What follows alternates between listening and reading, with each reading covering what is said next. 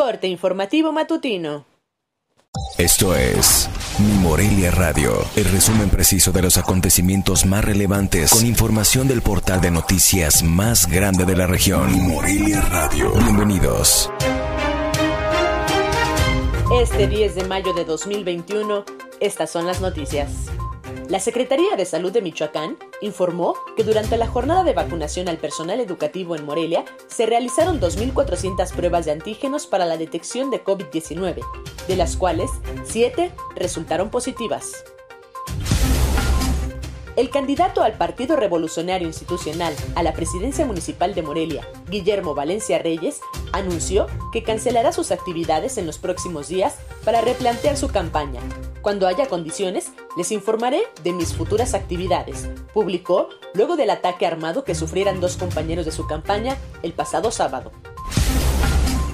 El titular de la Secretaría de Educación en el Estado, Héctor Ayala Morales, informó que en las próximas fechas se publicará la convocatoria para nuevo ingreso al sistema educativo estatal de nivel básico, con el cual egresados normalistas podrán participar en el proceso de selección y contratación.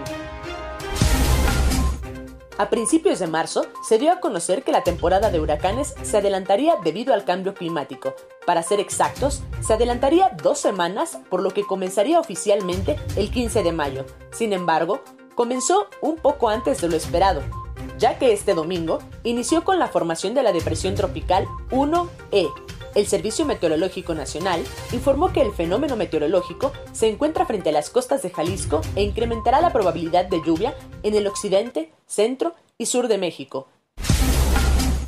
Desde que comenzaron las campañas correspondientes al proceso electoral ordinario 2020-2021, en Michoacán suman 22 candidatos con medidas de protección por hechos preventivos y relevantes, de acuerdo a la Secretaría de Seguridad Pública. Informó desde Morelia, Michoacán, Cintia Arroyo. Esto fue Mi Morelia Radio. Te invitamos a que estés siempre bien informado. www.mimorelia.com Mi Morelia Radio. Hasta la próxima.